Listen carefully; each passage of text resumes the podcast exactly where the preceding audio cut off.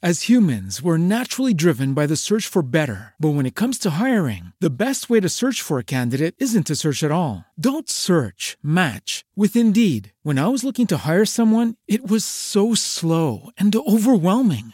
I wish I had used Indeed. If you need to hire, you need Indeed. Indeed is your matching and hiring platform with over 350 million global monthly visitors, according to Indeed data, and a matching engine that helps you find quality candidates fast. Ditch the busy work. Use Indeed for scheduling, screening, and messaging so you can connect with candidates faster. And Indeed doesn't just help you hire faster. 93% of employers agree Indeed delivers the highest quality matches compared to other job sites, according to a recent Indeed survey. And listeners of this show will get a $75 sponsored job credit to get your jobs more visibility at Indeed.com slash podcast. That's Indeed.com slash podcast. Terms and conditions apply. ¿No se merece tu familia lo mejor? Entonces, ¿por qué no los mejores huevos? Ahora, Egglands Best están disponibles en deliciosas opciones. Huevos clásicos, de gallina libre de jaula y orgánicos de Egglands, que ofrecen un sabor más delicioso y fresco de granja que le encantará a tu familia. En comparación con los huevos ordinarios, Egglands Best contiene la mejor nutrición como 6 veces más vitamina D, 10 veces más vitamina E y el doble de omega 3 y B12. Solo Egglands Best. Mejor sabor, mejor nutrición, mejores huevos. Visita egglandsbest.com para más información. Naciónpodcast.com te da la bienvenida y te agradece haber elegido este podcast. Buenos días, Madresfera. Dirige y presenta Mónica de la Fuente.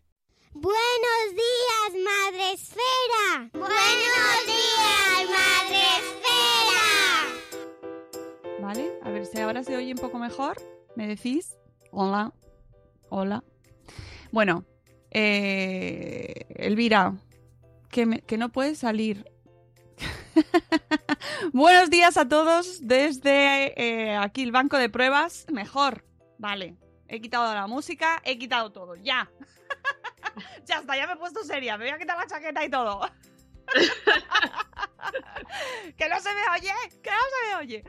Buenos días amigos, bienvenidos a un nuevo episodio del Buenos días Madresfera Confinados. Perfecto ya. Bien. Gracias, voy a llorar, tío, voy a llorar. en esta ruleta emocional que vivimos, esta montaña rusa, qué calores me dais. Tenemos a un montón de gente. Mónica Waikiki. Bueno, no sé por qué, pero explícamelo. Eh, tenemos a un montón de gente en el chat. Elvira, tú que eres asidua visitante de nuestro chat, estás ahí en nuestra cafetería virtual. Pues hoy tenemos a Ceci de Un Corcho en la Cocina, que nos devuelve la visita del otro día, eh, del programa que hicimos con ella, de la brecha educativa, y hoy lo hacemos contigo y está ella en el chat. Y o sea, así os cambiáis los sitios. Bueno, yo lo que se haga con Ceci, ahí estaré. A tope, lo tengo ¿verdad? muy claro. que me Claro que encanta, sí. yo, yo soy muy fan. Y además nos encanta poder hablar con vosotras como madres y profesoras porque nos dais vuestro, vuestro punto de vista de lo que estamos viviendo súper interesante y que, oye, pues que tiene mucho valor, ¿no? Porque yo puedo hablar como madre o como periodista o como monger, pero vosotras... Hombre, un poco sí que lo soy. Entonces, pues siempre es un punto de vista diferente. Pero vosotras nos lo dais desde vuestro perfil profesional, que me interesa mucho porque estamos viviendo una realidad mm, muy compleja, muy compleja. Antes de entrar, Elvira, vamos a, saludar a la gente del chat. A Ceci, buenos días Ceci, a Sonia de Madresfera, tenemos también a Sune de Nación Podcast, buenos días Sune, buenos días Zora de Conciliando por la Vida, tenemos también a Carlos Escudero, buenos días Carlos, a Jaiza de Peluchín y sus papis. Por cierto, Carlos tiene podcast esta tarde a las 5 con Eli de Pulan Coco. Así que los podéis escuchar en directo. ¿Qué más? Tenemos a Jorge Ove, buenos días familia y familias. Buenos días Eli Soler. Eh, ¿Quién más? ¿Quién más? Bueno, creo que ya estamos aquí. Por la playa. Me decían que soy Mónica Waikiki por la playa. Bueno, pero ya no, ¿no? Espero. Ojalá. Ojalá estuviera en la playa. Aunque a mí la playa, fíjate que no lo hago por pensar así bien, ¿sabes? Digo, no me gusta mucho la playa, Elvira. Yo, claro, es que yo soy gallega, a ver qué voy a decir. Yo No, solo estoy cruzando los dedos, de verdad, ¿eh? Para poder ir a la playa sin peligro este año, de verdad. Pero nosotros Es hacemos en casa un poco de, de psicología inversa. En plan, no, nos, no nos gusta la playa nada. No nos gusta la playa. Nos- yo tengo alergia al sol, ¿sabes? Entonces, pues mm, todo ventajas. Esto de no poder Bueno. salir, pues nada, mm, todo bien, ¿eh?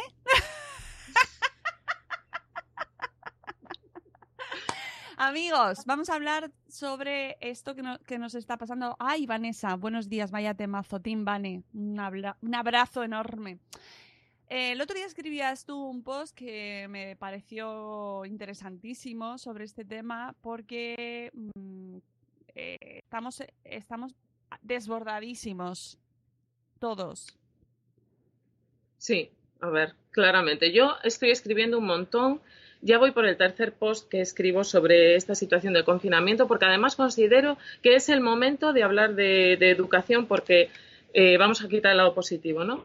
Gracias a esta crisis eh, educativa, que es, porque ahora vamos a tener un montón de crisis, ¿no? La crisis económica, la crisis del COVID y la crisis sanitaria, y yo creo que también está habiendo como una crisis educativa Sí. pues está sacando muchas cosas que a lo mejor no habíamos reflexionado sobre lo mal que se estaban haciendo o lo que nos quedaba todavía por conseguir. Ay, que esto ya ha quedado.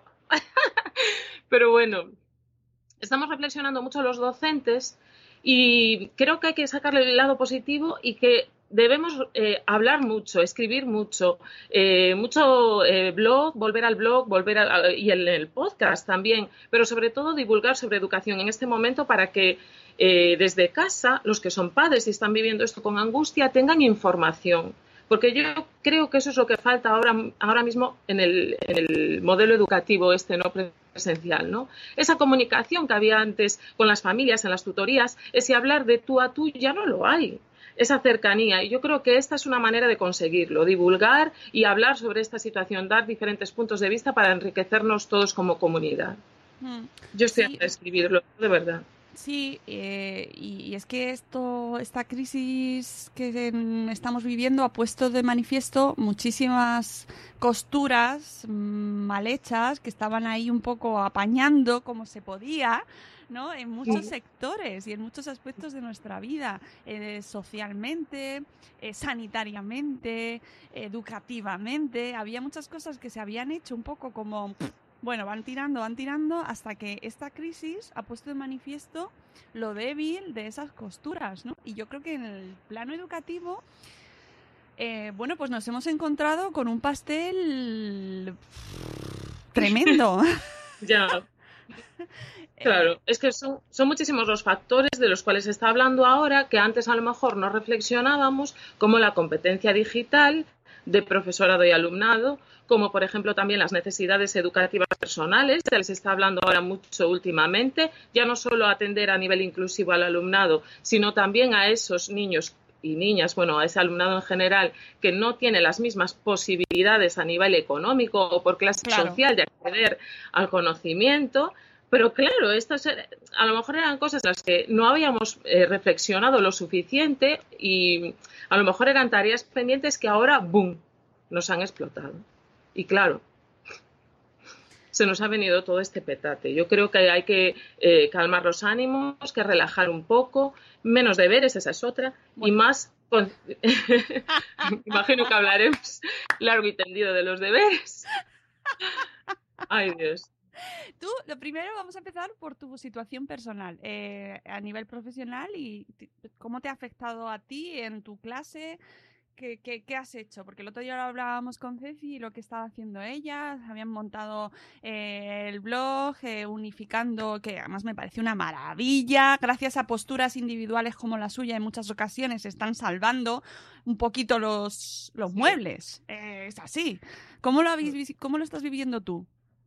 Pues nada, yo al principio lo viví, pues como todos, un poco como todos los docentes, desde la incertidumbre de no saber qué iba a pasar. Me enteré, nos enteramos todos a menos de media hora antes de acabar la jornada laboral.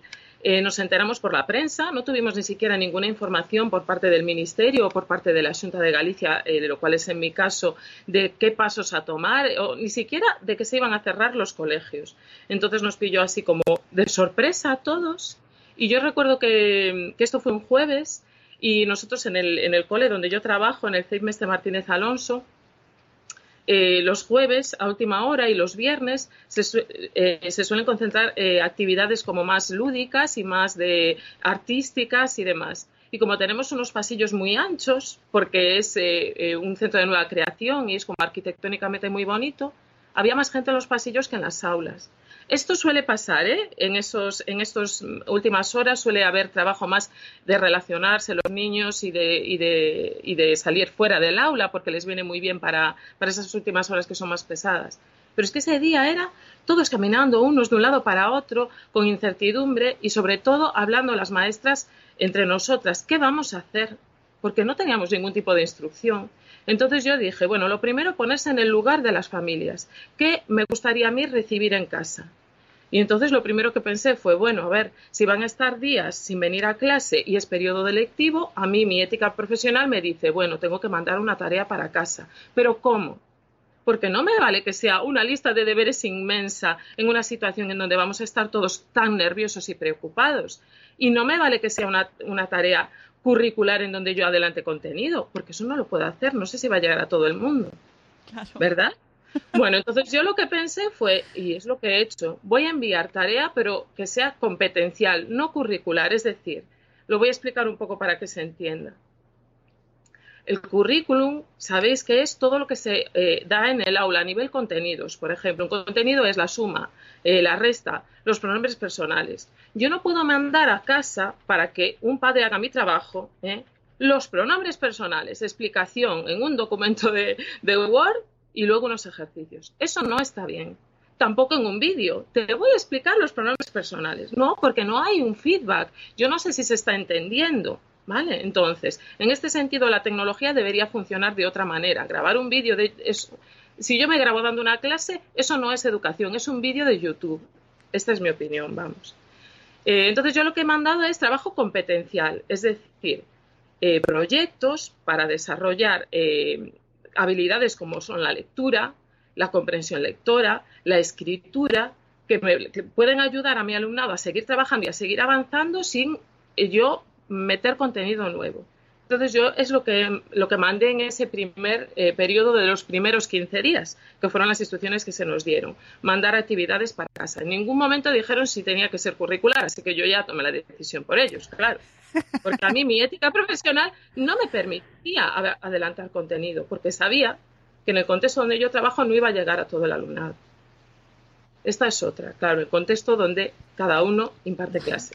Es fundamental, porque al final tú estás dando clase a gente, a niños. O sea, no nos podemos olvidar de a quién, del sentido de todo esto.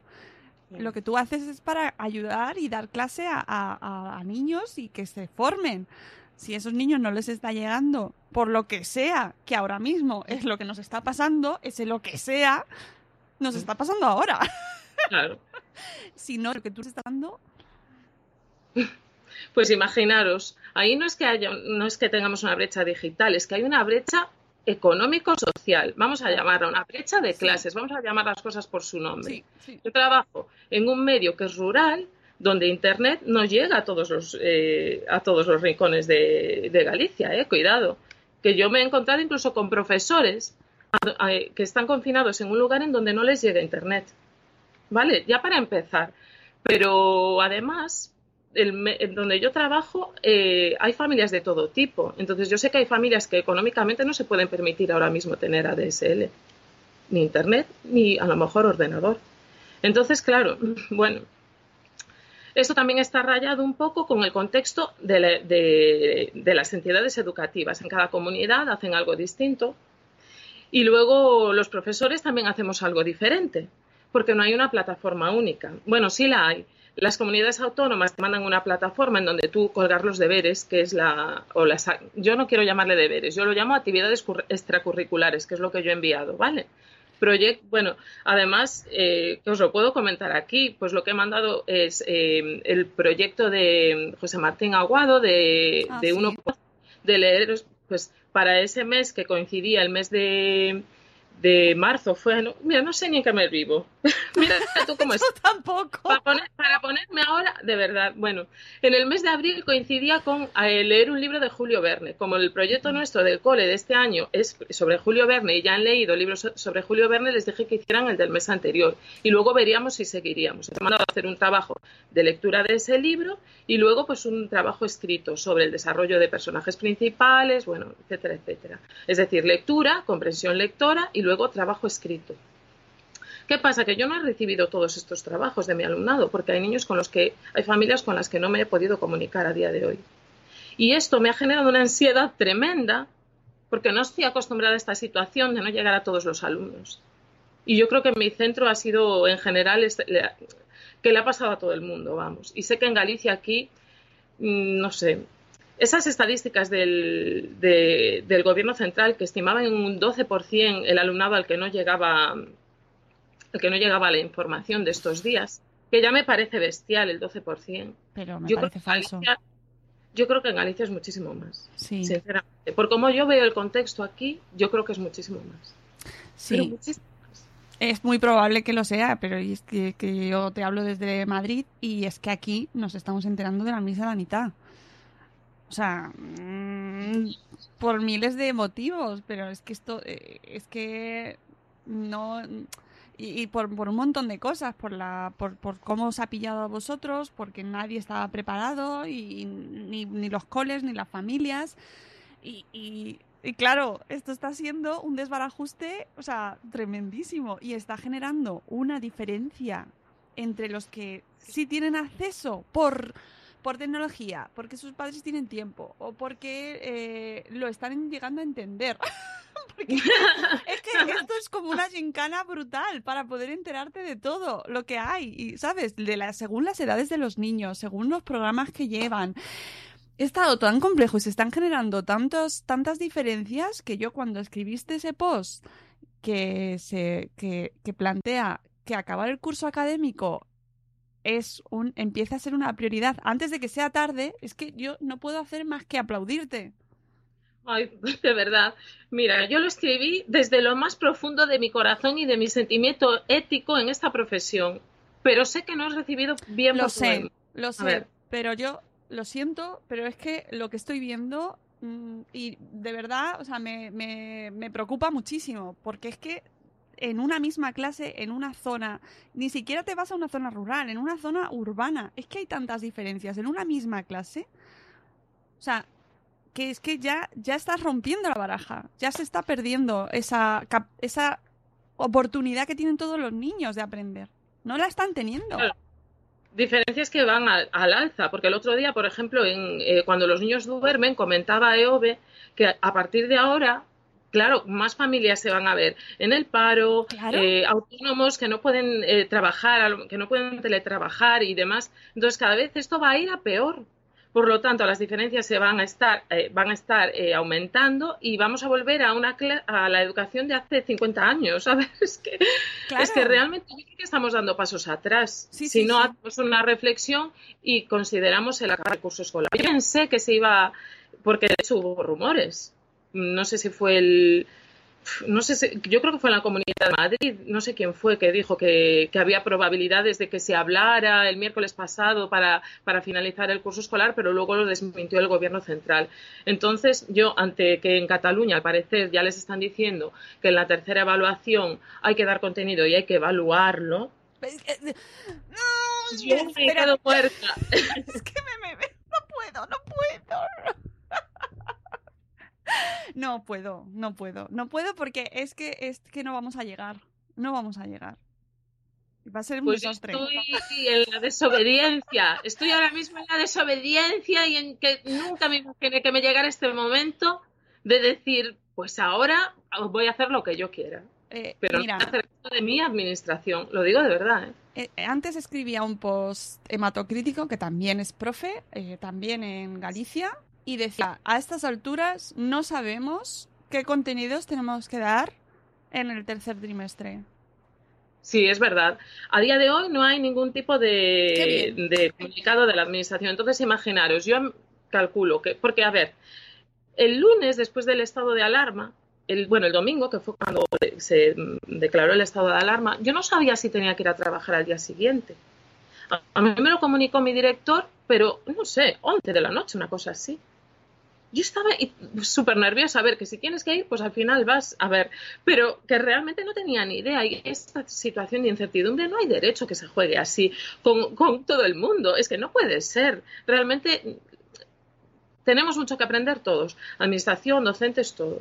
Luego, también, claro, al no haber instrucciones, yo lo que he visto, pues, sobre todo por las redes sociales, es que los profesores se han lanzado a lo loco con las nuevas tecnologías. Muy bien, a ver, yo soy muy tecnológica, soy una profesora que tengo todo informatizado. En, la, en el aula yo utilizo las nuevas tecnologías como una herramienta que me saca muchos apuros y me ayuda. Pero, a ver, en este caso no. A ver, no puede ser que ahora mi herramienta se transforme en el docente. El docente ahora es la herramienta. No, la docente soy yo. Y donde eh, puedo dar la clase al 100% de mi capacidad es en el aula. Entonces, el contexto del aula es importantísimo para darnos cuenta de que ahí es donde se producen los aprendizajes. Y desde casa, mediante vídeos de YouTube, mediante conferencias, no vas a conseguir igual, lo siento. Y hay una serie de focos eh, en donde hay, ahora le llaman incluso agujeros negros y en donde no se va a dar una educación de calidad. y son, esas, son esos, eh, esos ítems que yo he puesto en el, en el artículo de por qué considero que deberíamos ya finiquitar el curso escolar. Y si quieren evaluar, pues con el primer y segundo trimestre, estupendo. Por mí, de acuerdo, yo tengo un montón de, de medidas tomadas y el tercer, trimestre me parece que no debería contar para nada. Yo estoy tan a favor, Elvira. Hombre, por favor, es que no se me ocurre otra manera de hacerlo. Y yo entiendo que para los padres es una situación complicada, complicadísima, porque claro, nos enfrentamos a 24 mm, horas o 7 días a la semana en casa. Claro, yo con la vida que llevo tan eh, social, de salir todos los días, y no exagero nada, incluso con lluvia, aquí en Galicia es típico salir a ver, ¿qué remedio? a, ver, claro, porque aquí llueve siempre. Entonces, no sé, te, antes te ibas al museo, te ibas a, no sé, te ibas a, miles de sitios donde tenías eh, ocio familiar. Pero ahora no puedes. Entonces yo entiendo que para los padres es un rollazo lo de que se acabe ahora el curso escolar, pero yo creo que es necesario. No, bueno, bueno, yo mm, es que está generando tal nivel de ansiedad. Tú, tú hablas de la ansiedad que te está provocando a ti y me gusta mucho escucharte, no porque tengas ansiedad, sino porque es verdad que desde vuestro perfil de profesores, joder, que, que, es verdad que a veces lo lees, pues ya estarán de vacaciones, ya se pueden relajar, pues no es verdad y estáis viviendo también una situación muy confusa y, y llena de incertidumbre, ¿no? Y en la cual no sabéis qué hacer y estáis impedidos totalmente. Pero es que en lo, eh, lo que veo en los padres es que se está generando una ansiedad brutal. O sea, ahora mismo estamos de vacaciones escolares. Bien, menos mal. Pero yo pienso en la semana que viene y se me abren las carnes. Yo estoy igual. Yo estoy igual, pero como docente y también como madre, ¿eh, Mónica. Eso que mi niño tiene cuatro años, desde el cole lo están haciendo genial porque eh, nos envían propuestas, eh, pues en su mayor componente lúdico, ¿vale? Y son propuestas, pues eso, para realizar, pues yo qué sé, experimentos, manualidades. A ver, que están en infantil. a ver, mira, el, el feedback que, mm, que, nos envían las familias en muchos casos es trágico. A ver, ¿qué deberes puede hacer un niño que tiene un familiar que es eh, médico? Claro. Que es. A ver, a ver. Eh, que a mí me han llegado comentarios de niños que lo único que hacen es llorar todo el día porque su madre quiere trabajar al hospital y en cualquier día a lo mejor se puede contagiar. Es que no tenemos corazón. No tenemos corazón. Lo de los deberes es, mira, con todo lo que habíamos avanzado, con el tema de deberes, que ya se empezaban a enviar de una manera también extracurricular. Yo lo sigo, sigo, insistiendo, porque lo curricular es del aula, es de los docentes. Lo que vaya para casa tiene que ser proyectos de investigación, tiene que ser, no sé, eh, despertar la curiosidad y despertar el aprendizaje, complementar el aprendizaje del aula. Con lo que habíamos avanzado en este sentido, ¿cómo estamos yendo hacia atrás? Pues con pasos agigantados. No, no, terrible, terrible. Y, además es que es eso, que cada familia tiene una situación ahora de lo más variopinta y entonces eh, saca tu tiempo o recursos o paciencia o, simplemente entiende lo que les están pidiendo o dónde se está pidiendo, porque esa es otra. Eh, ahí tú hablabas de una plataforma, pero no en todas partes ahí se está utilizando una misma plataforma. Entonces, pues te pueden llegar pues por una web, por otro blog, un, do, un blog que se han rescatado del 2015 y que tienes que ir buscando por las entradas, que además es un blog para varios cursos y no sabes para qué curso es. El otro día eh, observaba yo un debate muy entretenido en un grupo de WhatsApp de padres porque se encendió una brecha ahí, una, un incendio muy apasionado por un, grupo, un trabajo que se había descubierto que se había, había, que hacer para después de Semana Santa y resulta que no era para ese grupo, sino que era para el de los hermanos, pero como estaba colgado en el mismo blog, ¿qué pasa? Pues que claro, los padres que mmm, no te lo tienes por qué saber de memoria, o sea, saber bien lo que te están pidiendo, pues entraron en pánico. Entró en pánico hasta que alguien entró y dijo, no, calma, que eso es para otra clase. Y entonces ya fue como, ¡ay! Hay que por el balcón.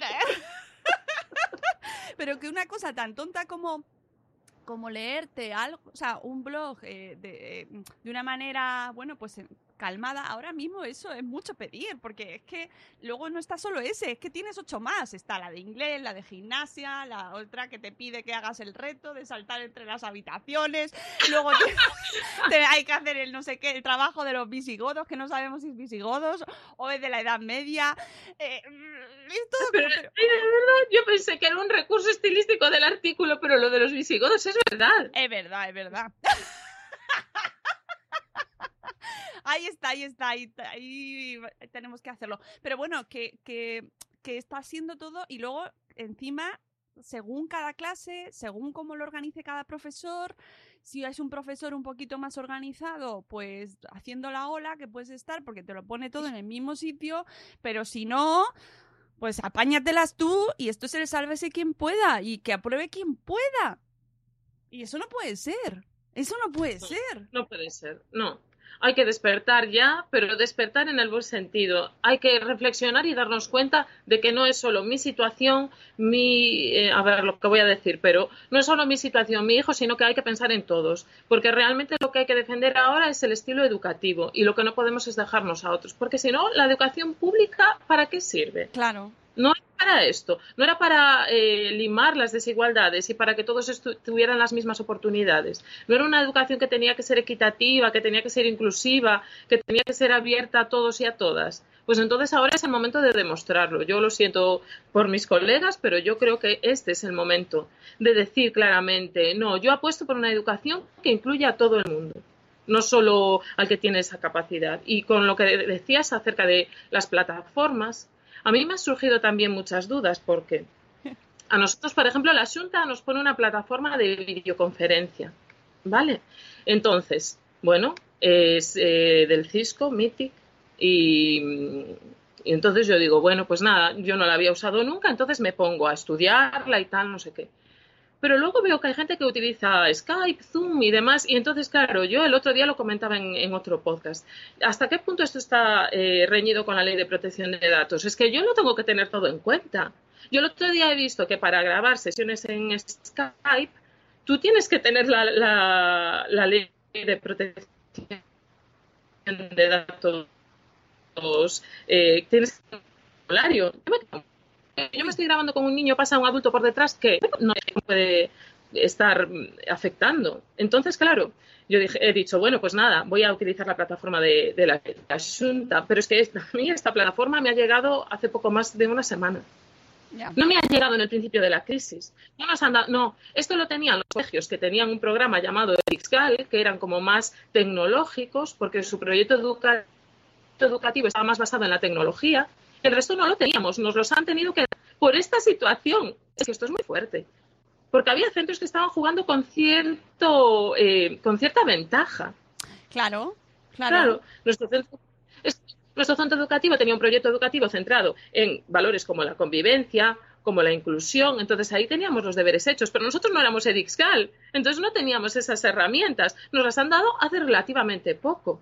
Claro, si yo me he acordado mucho ahora, por ejemplo, de, de Eulalia, que entrevistamos aquí en el podcast de eh, Princess and All Stories, que tiene, es directora de un instituto en Mallorca, donde ya tienen implantado un programa eh, de eh, pues enseñanza con dispositivos electrónicos, los libros son digitales, ya llevan años trabajando un sistema con una logística y unos recursos, los alumnos saben manejarlos, eh, están acostumbrados a utilizarlo, ella está, son un poquito más mayores, que es que esa es otra, claro, las edades. ¿Es otra? Claro, las edades, pero el contexto, el contexto ya eh, es otro. Es que es otro. Es que es, otro. es otra manera de, trabajar, porque ya es su manera de trabajar. Claro.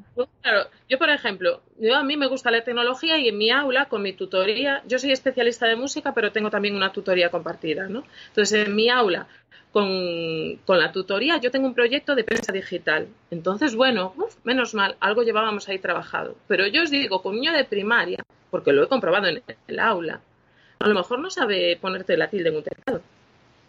Entonces, por favor, cuando hablemos de competencia digital, que no me hablen de videoconferencias y que no hablen de... Porque los niños por lo que deberían empezar es por dominar el teclado, por saber enviar un email, por hacer un trabajo escrito en un documento Word y muchos no saben porque no se ha trabajado en el aula previamente y ahora se tienen que estar los pobres adaptando a una situación que ya es estresante de por sí, cuanto más para adaptarse a esa competencia digital que no estaba trabajada en todos los centros por igual. ¿De quién es yo no lo sé. Yo solo sé que cada centro educativo tiene un proyecto educativo, porque también tiene que haber eh, libertad en esto, claro. Y el de mi centro, pues estaba basado en una serie de líneas fundamentales: convivencia, inclusión, igualdad de género. Evidentemente, ¿no? Porque tenemos a Alba, cualquiera le, dice.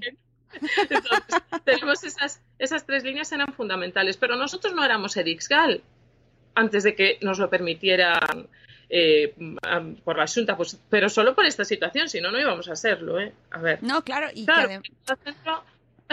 que, además lo del tema de la tecnología eh, no es la panacea, es decir, mm, en este, en este caso les está siendo más fácil adaptarse a esta educación a distancia, por así llamarlo, pero que soluciona ciertos problemas, otros no.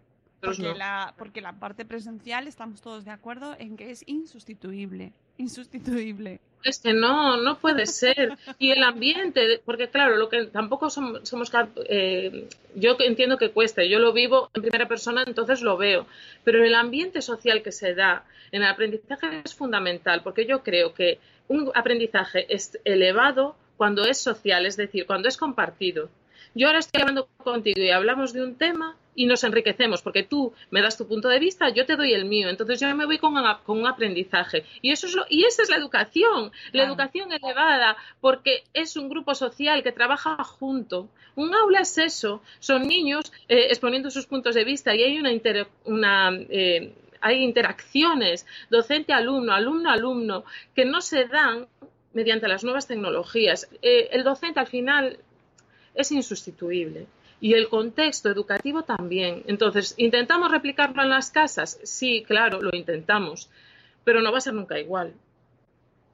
Ah, estaba leyendo antes, justo antes del, programa, un tuit que estaban hablando de que en Italia se va a dar aprobado general. Sí, y, esta es otra. Y eh, hay, hay mucho también run run con eso. Esta gente. mucho debate, sí. Bueno, ahora estamos todos así, con todo, con todo, con todo, con todo. Twitter es, Dios mío, y yo no puedo, entro al trapo con todo, no lo puedo evitar, es que no puedo. Muchas veces digo, Elviriña, estate quieta, no contestes, pero no lo puedo evitar, yo no sé por qué, entro en todos los debates, estoy yo ahí en, bueno, total, que mira, el otro día hablando de esta noticia precisamente, yo, bueno, a favor, ya lo digo así claramente, a favor de. Me parece una, una decisión. Me parece a mí, bueno, pues decía un profesor que sabía italiano, venga, ahí todo está a favor. Cuanta más gente, a lo mejor más te entra en la cabeza. Sí, sí, por favor. Pues decía un profesor que, que sabía italiano que había una mala traducción vamos a buscar los culpables del país. Venga, siempre, siempre. La había, culpa, había una mala Bueno, yo aquí haciendo amigos, ¿eh? Como no tengo suficientes en Twitter, vamos a hacer también amigos por los podcasts. Bueno, pues que había esa mala traducción porque en realidad no, en Italia lo que han hecho no es la, em, el aprobado general, sino la promoción general. ¿Y qué diferencia hay entre, promoción y y perdón, entre promoción y aprobado?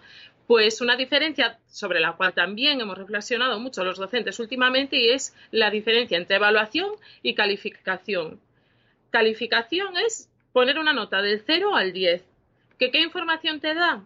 Pues, por ejemplo, un trabajo sobre, yo qué sé, sobre los pronombres personales. Yo te pongo un 4. ¿Qué información te doy? Pues nada, la única información que te doy es que está suspenso. Pero evaluar no es, no, es esto. Evaluar es, yo te lo corrijo, ese examen, yo te explico dónde has fallado, qué necesitas volver a repasar, te lo vuelvo a explicar una y mil veces hasta que lo entiendes. La evaluación es muy fácil para los docentes, lo que es difícil es la calificación. Entonces, con la promoción, tú no apruebas, tú simplemente das un apto, entonces pasas y luego ya se verá que hay que trabajar a mayores. Luego ya se verá, además en Italia dicen que los primeros en acceder al sistema educativo para hacer esa entrada escalonada, ¿no? Imagino que han hecho en otros países como por ejemplo en China, que ya están empezando a ir a los, a los centros educativos pero de una manera escalonada serán los niños que tengan dificultades, es decir, que los anteriores trimestres hayan tenido calificaciones negativas. Entonces, a mí me parece una manera muy íntegra. Yo no, no te apruebo, te doy una promoción, es decir, tú promocionas, pasas al curso siguiente, ¿vale? Pero si has tenido dificultades en el curso anterior, tú vas a ser el primero en entrar. Entonces vas a tener una atención más eh, personalizada porque vas a estar a lo mejor, pues en primaria pocos niños, espero, pues a lo mejor un docente con dos, tres, cuatro alumnos que eran los que llevaban peor las, eh, las asignaturas, no sé, me pareció una decisión tan coherente, pues también tan criticada. No entiendo por qué, de verdad. No lo entiendo, no me cabe en la cabeza. ¿Cómo no se puede ahora mismo apostar por una medida positiva y que realmente ayude al alumnado? Porque si no, ¿qué es? Evaluar. ¿Cómo? Y hay gente que se está buscando los medios para evaluar a través de Internet. Oye, que ese contexto no me vale, que no hay evidencia científica de que esto se pueda hacer y que tú tengas unos resultados iguales que en el aula.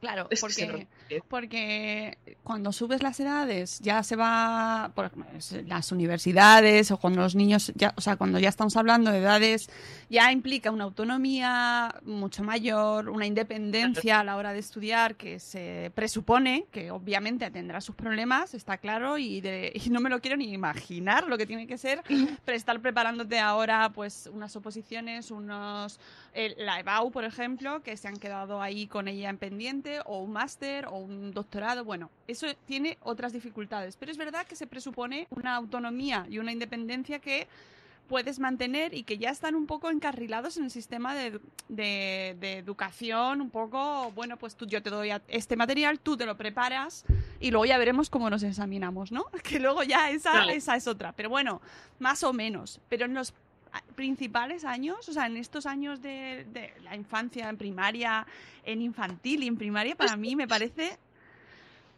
es que es muy ridículo que evaluar a los niños en el tercer trimestre en primaria. Es que a mí me parece una ridiculez, cuando lo que tú tienes que hacer es un acompañamiento personal.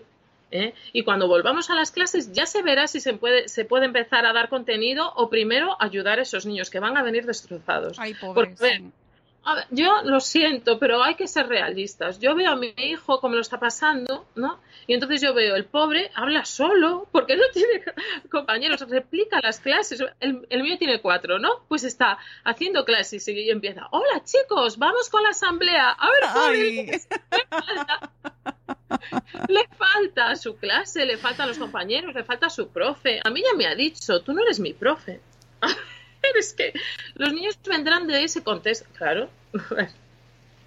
Yo os digo que me está costando a mí con mi hijo. Yo soy docente y llevo muchos años trabajando y a mí me está costando con mi, con mi propio hijo. A ver, hay que ser conscientes de que hay que, yo creo que es, lo repito mucho, pues sí, hay que reflexionar un poco, porque yo creo que como no teníamos ninguna instrucciones, nos hemos tirado a lo loco, especialmente en, utilizando los, los, medios informáticos sin una reflexión previa. Y yo creo que ahora ya se está empezando a, a no sé, a caer del guindo un poquito.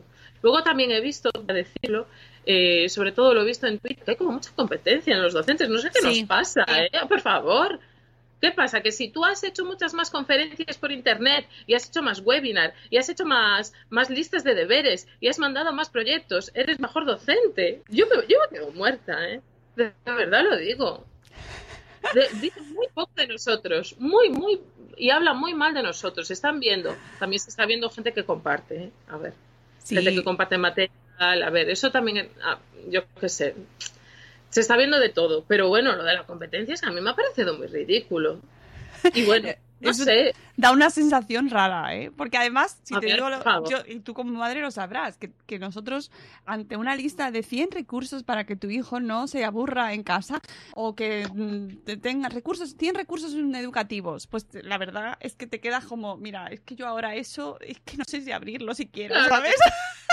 ¿Qué piensas? ¿Que me voy a ver 99? ¿Que me voy a ver un 75% de los recursos educativos que han premiado? Pues no, cada día iré probando lo que mejor me venga y hay cosas que me pueden ayudar en un momento, pero bueno, yo cuando empezó todo esto, yo ahora luego voy a hablar como madre.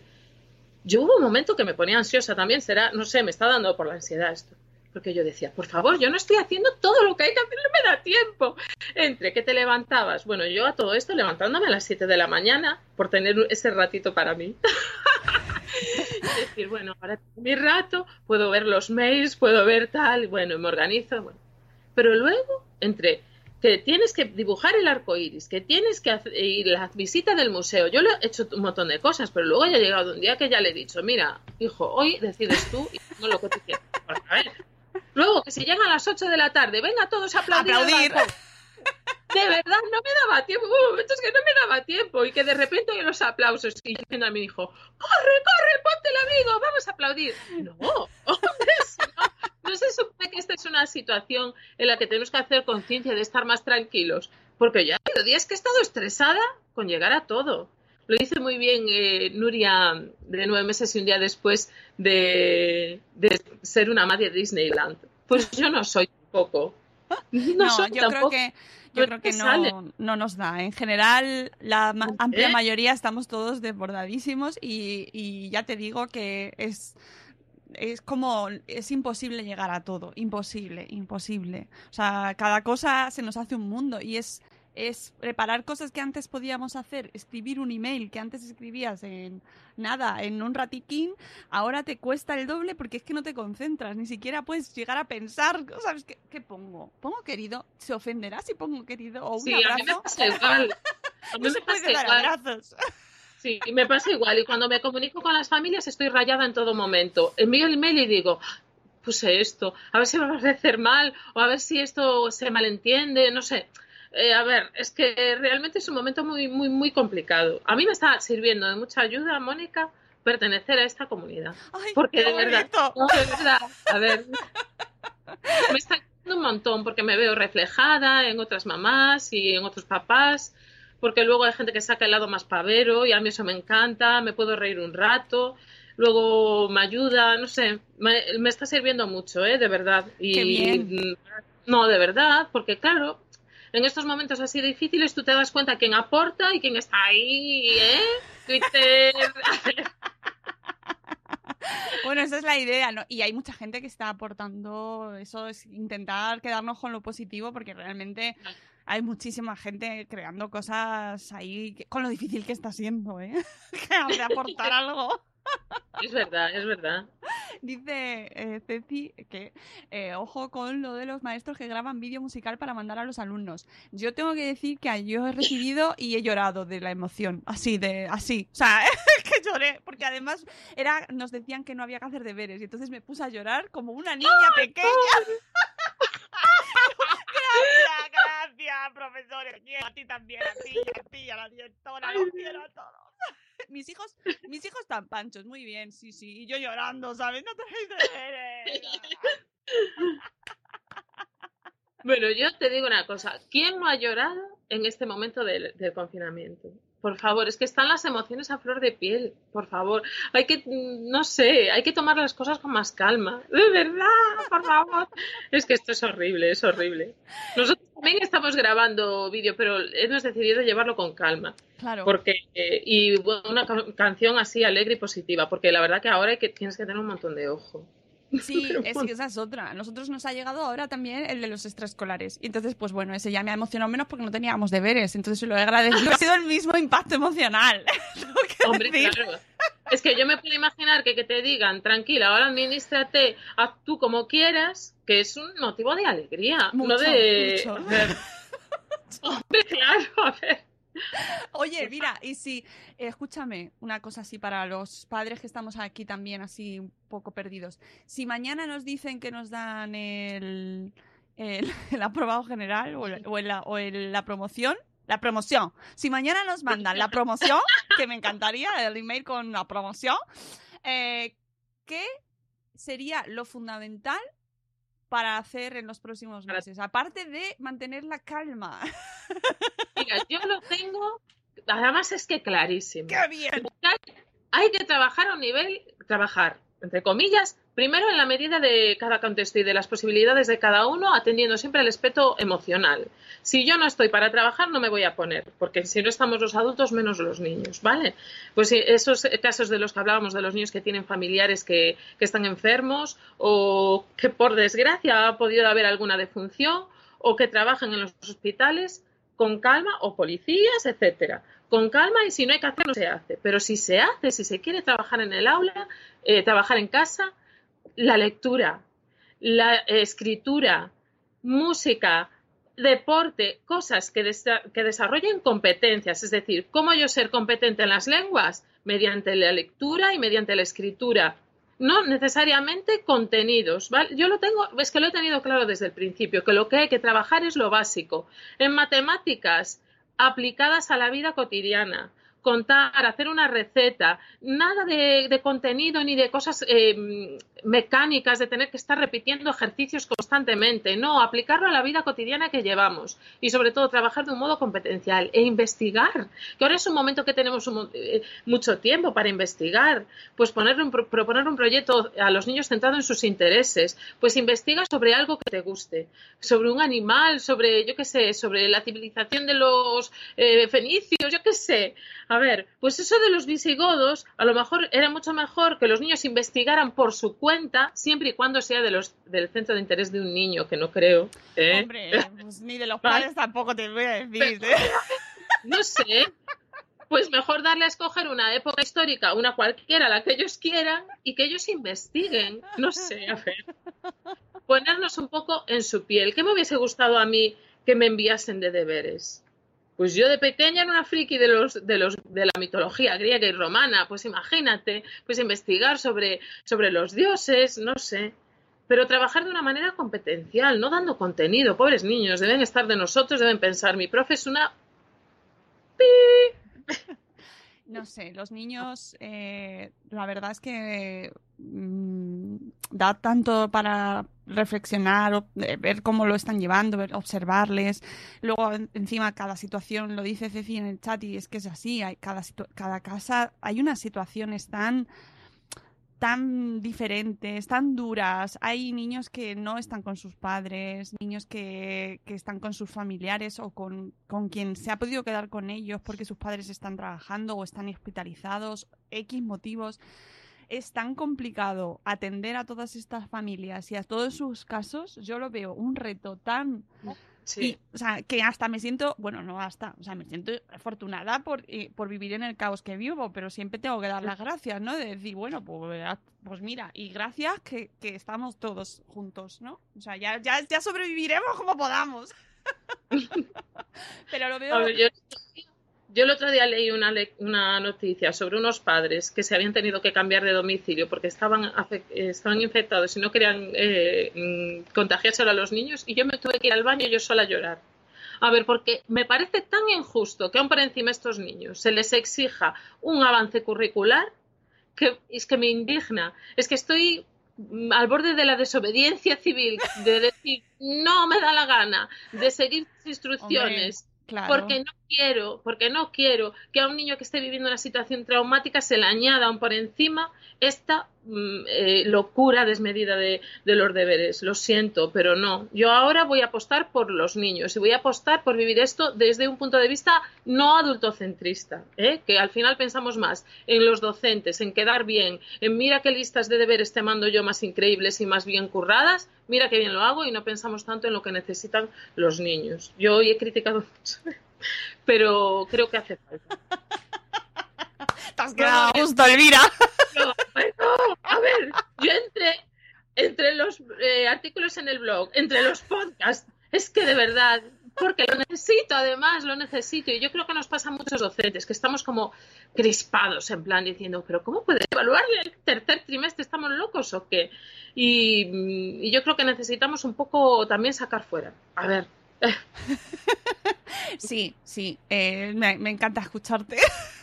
Ay, es que, a ver, lo- pero a mí me está sirviendo también, es como terapéutica para mí, porque claro, ahora, por ejemplo, con mi claustro nos eh, comunicamos vía WhatsApp y con el, el- con el cisco.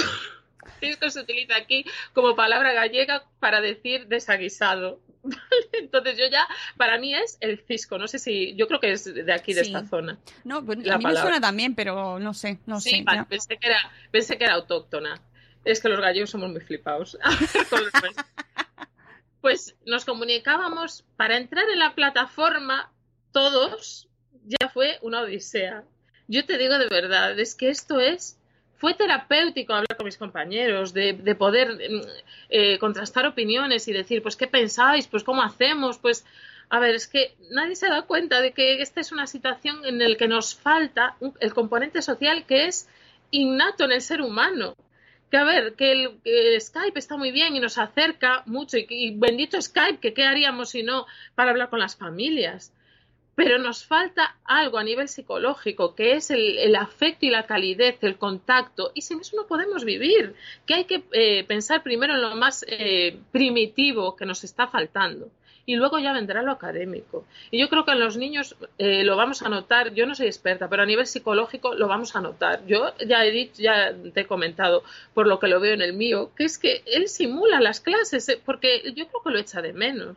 Hombre, Te dice, a mí, a mí me parte el alma, ¿eh? de verdad, lo veo en el mío, me parte el alma, pero me vale por cualquiera, a ver, por cualquiera de mis alumnos. Yo sé que este es un momento muy, muy complicado para los niños y es nuestra labor hacérselo más fácil, pero no digo de los docentes, de toda la sociedad. A ver, pues todos ahí apoyando a Italia y apoyando el aprobado general, ni promoción ni nada, pues aprobado general, sí, ¿qué pasa? ¿Qué pasa? ¿Por qué se pierde un trimestre? Caray, hombre, ¿qué pasa? A perdió mucho tu alumnado. No podemos ser tan egocéntricos ni tan ególatras los docentes de pensar, ay Dios mío, mi alumnado se va a perder un trimestre conmigo, ¿eh? dándole los contenidos, por favor. Que no, hombre, que durante toda su vida va a aprender un montón de cosas y a lo mejor muchas más importantes de las que vas a dar ese trimestre.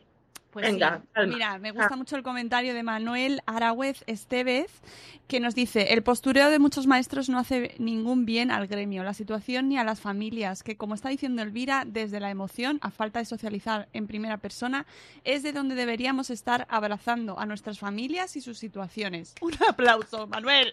¡Jolín! ¡Qué manera de hablar! Sí, señor.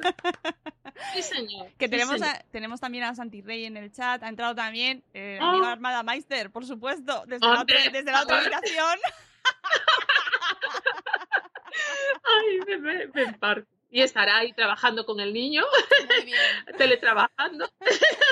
Sí, sí, claro, eso, eso que también llevamos ahí como podemos y que, y que es que al final yo espero y rezo porque eso llegue. Yo estoy esperando. Yo sé que Ceci no le va, le va a dar mucha penita porque ella está, ella está intentando sacar el curso adelante. Además, nos lo decía el otro día, pero mm, por A ver, favor. también, ¿eh? A ver, yo por si acaso tengo que contemplar todos los escenarios y por si acaso ya tengo el blog creado porque es un medio en el que yo me desenvuelvo bien y ya, ya tengo el blog creado en donde iré metiendo los contenidos en caso de que me obliguen. Pero bueno, yo ya digo que la desobediencia eh, de momento es lo que me impera. Luego ya veré lo que hago, ¿vale? Pero sí, a ver, porque lo siento, pero es que va contra mi ética profesional, lo digo de verdad, ¿eh? No me siento como, eh, siento que traiciono todo aquello por lo que he luchado y trabajado en los últimos años.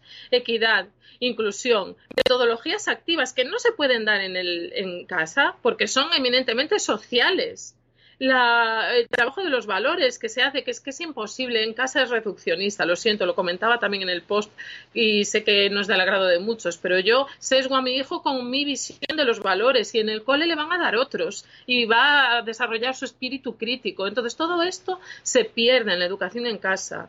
Mm, yo ya sé que hay gente que es muy tecnológica y que está eh, aprovechando este momento para ensalzar la tecnología. Y a mí esto me encanta y me gusta que lo hagan porque la tecnología también es buena, pero no la tecnología es el docente, la tecnología es mi herramienta, la docente soy yo, que para eso que para eso me lo ocurro, caray.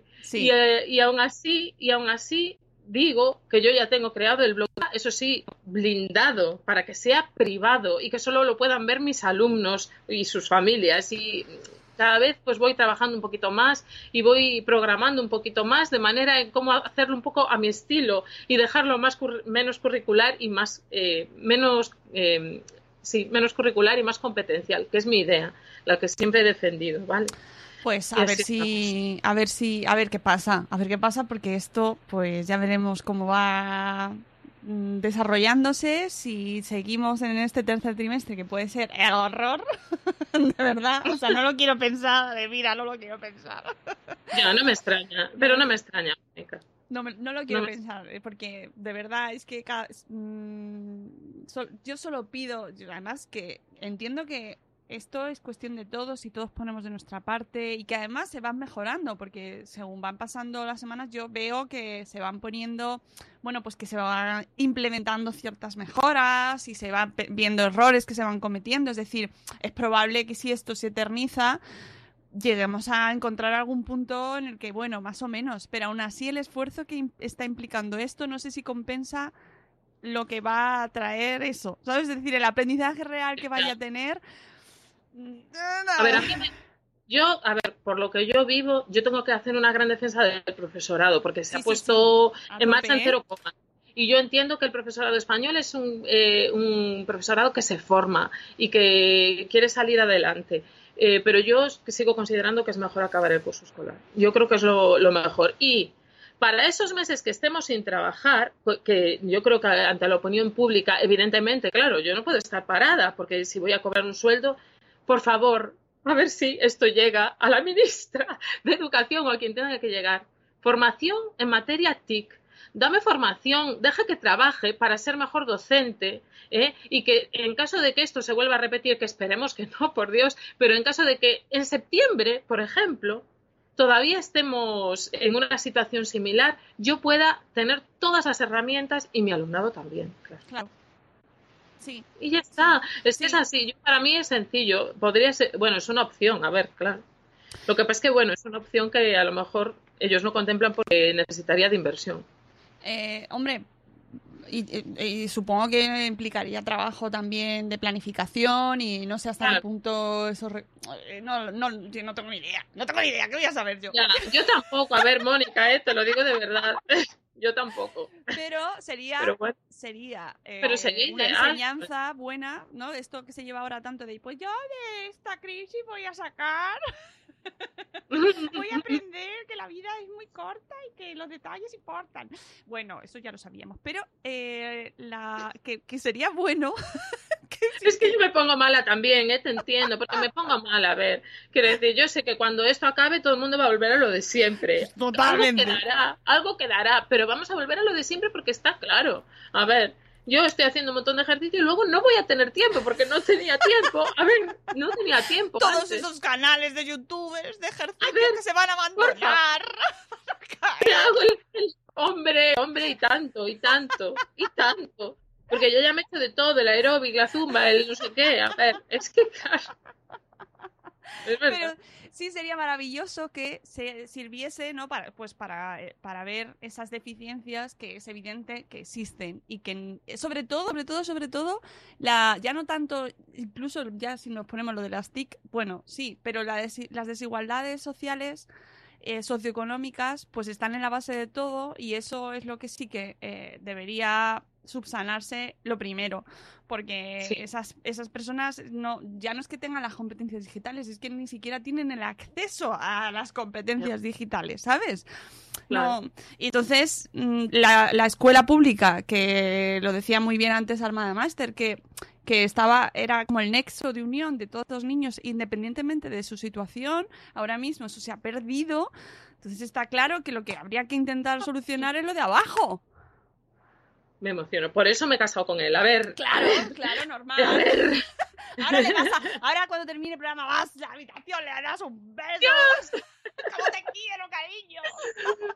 Dios. Las emociones se, se magnifican en la casa. Sí, es verdad, es verdad.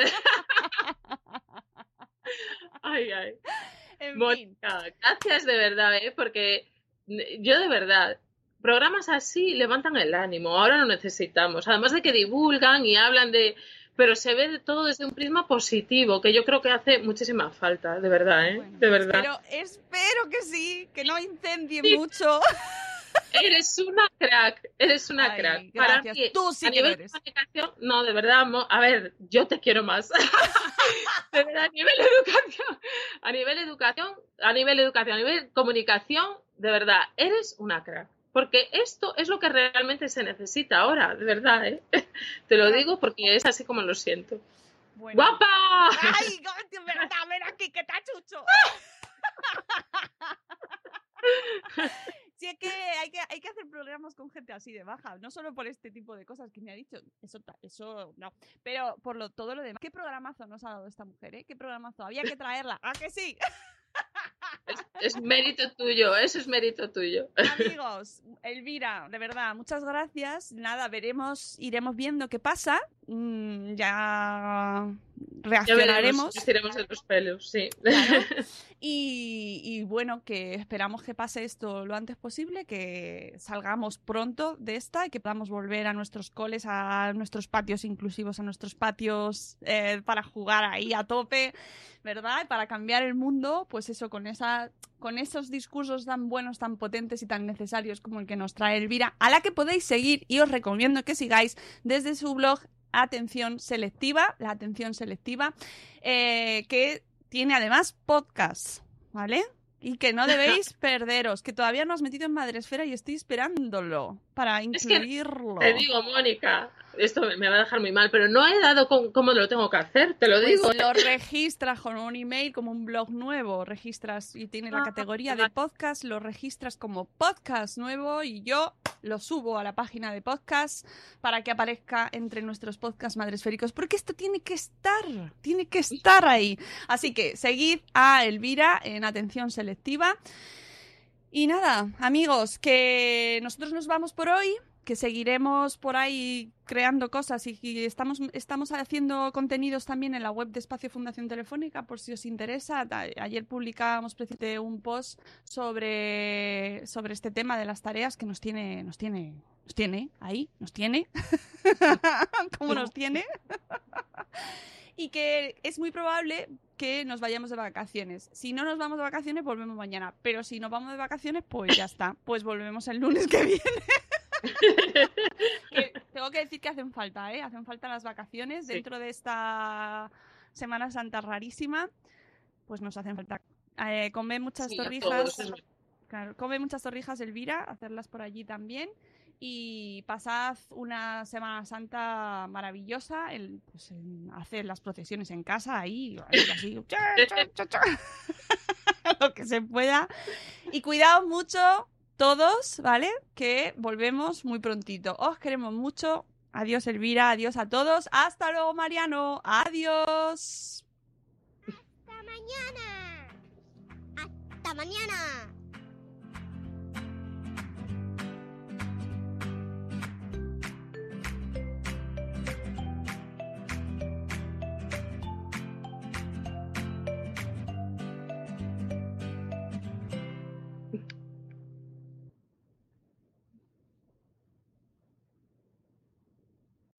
As humans, we're naturally driven by the search for better. But when it comes to hiring, the best way to search for a candidate isn't to search at all. Don't search, match with Indeed. When I was looking to hire someone, it was so slow and overwhelming.